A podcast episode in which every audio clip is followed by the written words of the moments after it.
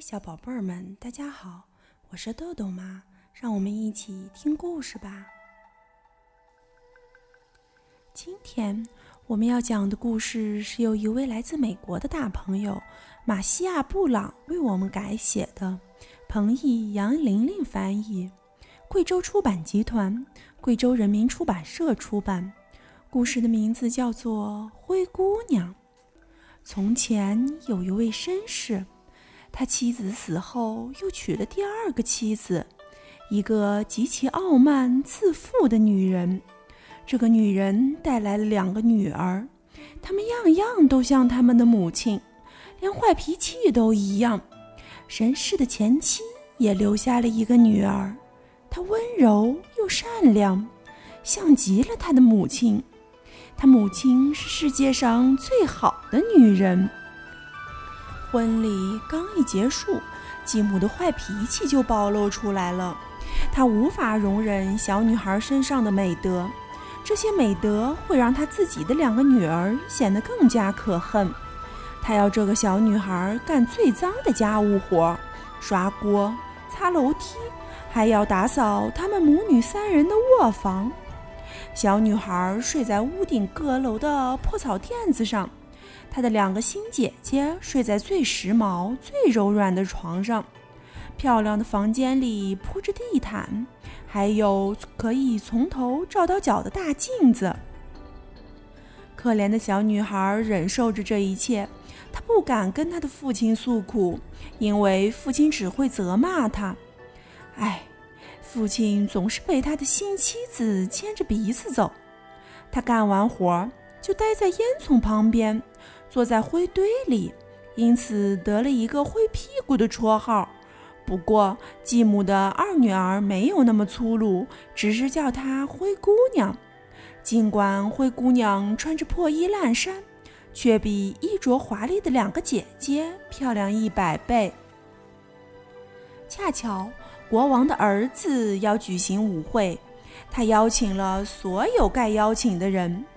包括灰姑娘的两个姐姐，因为她们是当地的有名人物，他们乐坏了，忙着挑选合适他们的衣饰，这给灰姑娘添了许多麻烦，因为她要为两个姐姐的亚麻衬衫上浆、缝花边，而她的两个姐姐呢，只会从早到晚喋喋不休地讨论，到底穿什么好看。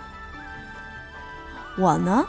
大姐说：“要穿上樱桃色的天鹅绒裙子，配上英国式的花边。”至于我呢，二姐说：“要穿我平时穿的裙子，不过为了弥补不足，我要披上金花披肩，戴上钻石项链，那才是最好看的。”他们请来了最好的发型师，把两个人的棕发盘得高高的。美的不能再美了，他们叫灰姑娘来给他们出主意，因为灰姑娘很有品味。灰姑娘给了他们最好的建议，还帮他们梳头，这正合他们的心意。灰姑娘帮他们梳头的时候，他们说：“灰姑娘，你想不想跟我们一起去参加舞会？”哎呀，你们在跟我开玩笑吧？舞会可不是我这种人能去的地方。这倒也是，你想灰屁股也去舞会，大家会笑掉大牙的。这个想法连他们自己都觉得可笑。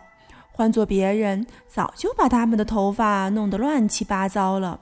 可是灰姑娘没有，她心地善良，依旧把他们的头发梳得无可挑剔。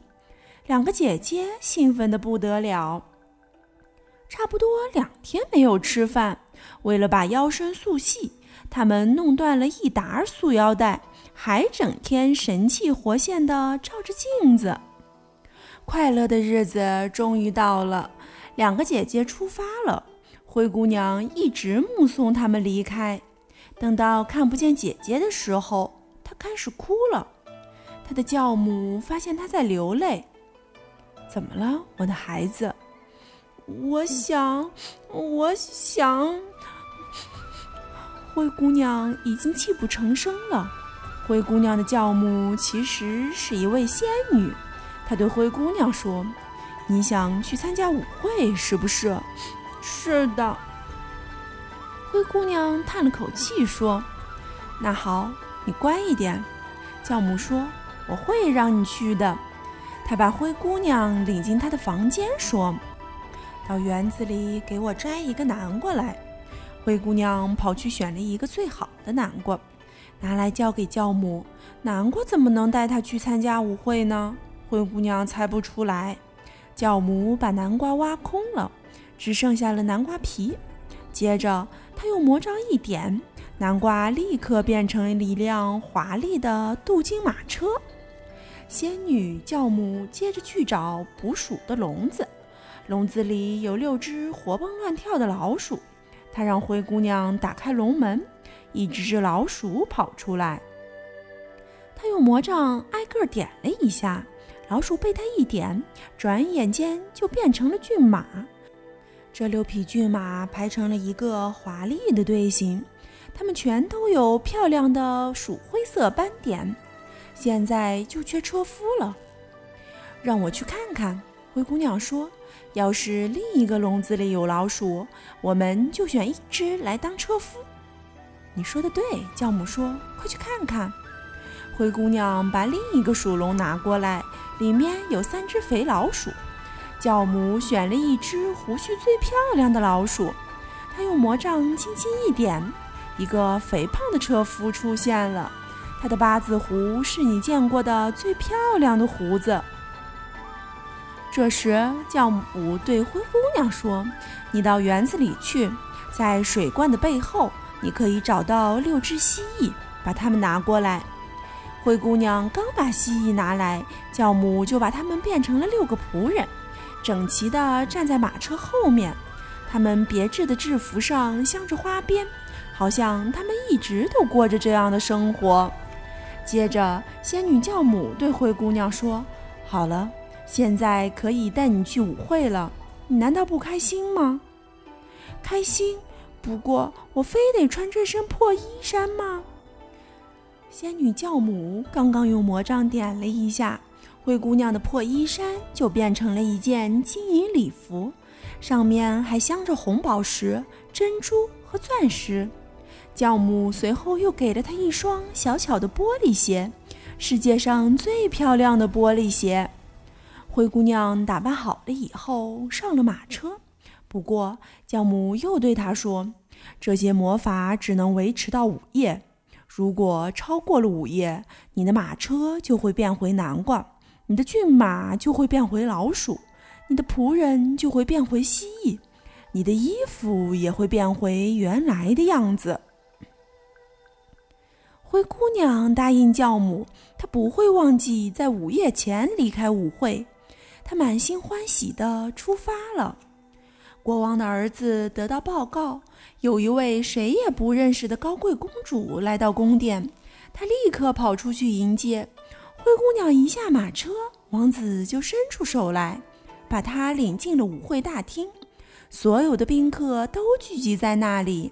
这时，大厅里顿时安静下来，宾客们停止了跳舞，乐师们停止了演奏，所有的目光都转向了这位极其美丽的神秘公主。人群中不断传来赞叹声：“哦！”她是多么美丽呀！老国王的目光也被灰姑娘吸引住了。他低声对王后说：“他已经很久没有见过这么迷人、漂亮的人了。”那些贵妇人们都忙着研究灰姑娘的头饰和礼服，准备第二天就去仿制。他们真希望能够找到同样漂亮的衣料和最好的裁缝。年轻的王子请灰姑娘坐在最尊贵的座位上，并请求和她跳舞。她的舞姿是那样的优美，让在座的人更是惊讶不已。当最丰盛的宴席摆上来的时候，王子一口都没有尝，只是目不转睛地看着灰姑娘。灰姑娘走过去，坐在她的两个姐姐身边，对姐姐们非常客气。她把王子给她的橙子和柠檬分给姐姐们吃。她的两个姐姐感到很惊讶，因为她们根本就不认识她。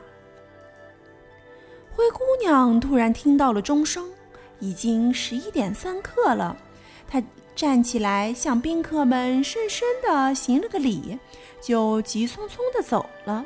灰姑娘到家后，就去向教母道谢。然后她说，她第二天晚上还想去参加舞会，因为王子恳请她再去。她正要把舞会上发生的一切告诉教母时，她的两个姐姐敲门了。灰姑娘跑去给他们开门。“你们回来的这么晚啊？”她一边说，一边打着哈欠，揉着眼睛，伸着懒腰。好像刚从睡梦中醒过来似的。其实，在他们离开的这段时间里，他根本就没有睡过。哦，如果你去参加舞会，一个姐姐说，你就不会觉得困了。舞会上来了一位非常美丽的公主，是所有人都喜欢的公主。她对我们非常客气，还把她的橙子和柠檬分给我们吃。灰姑娘觉得很开心，她问他们知道这位公主叫什么名字。他们回答道：“没有一个人知道。王子已经不顾一切了，为了知道她是谁，他愿意付出任何代价。”这时，灰姑娘微笑着轻声说：“她那么美啊！天哪，你们真幸运！我能见见她吗？啊，亲爱的大姐。”你能把你每天穿的黄裙子借给我吗？真是的，大姐说：“亏你说得出口，把我的裙子借给像你这样肮脏的灰屁股，除非我疯了。”灰姑娘料到了这种冷遇，她暗自庆幸，如果她的姐姐真的愿意把裙子借给她，那可就麻烦了。第二天，两个姐姐又去参加舞会了。灰姑娘也去了，这次她穿的比上次更加高丽华贵。王子一刻也不离开她，整晚都在赞美她的迷人之处。灰姑娘太快乐了，以致把教母的警告抛在了脑后。当他听到午夜钟声敲响的时候，可吓坏了。他突然起身，像一只小鹿一样飞奔出去，王子也追了出去。可是没有追上，匆忙之中，灰姑娘掉了一只玻璃鞋。王子小心翼翼地把它捡了起来。灰姑娘到家时，上气不接下气，没有马车，也没有仆人，穿着破衣烂衫，华丽的衣服没有了，只有一只小小的玻璃鞋，另一只鞋子已经丢了。王子询问宫殿大门的守卫有没有看见一位公主出去，他们说没看见，只看见一个穿着破衣烂衫的姑娘，她的样子不像一位公主，更像一个乡下姑娘。两个姐姐从舞会回来以后，灰姑娘问她们是不是又很开心，那位美丽的小姐是不是又来了？她们对她说：“哦，是的，她是来了。”可午夜的钟声敲响时，她就逃离了宫殿。她掉了一只小小的玻璃鞋，那是世界上最美丽的鞋子。王子捡到了那只鞋子，在舞会剩下的时间里，他不干别的，就盯着那只鞋子。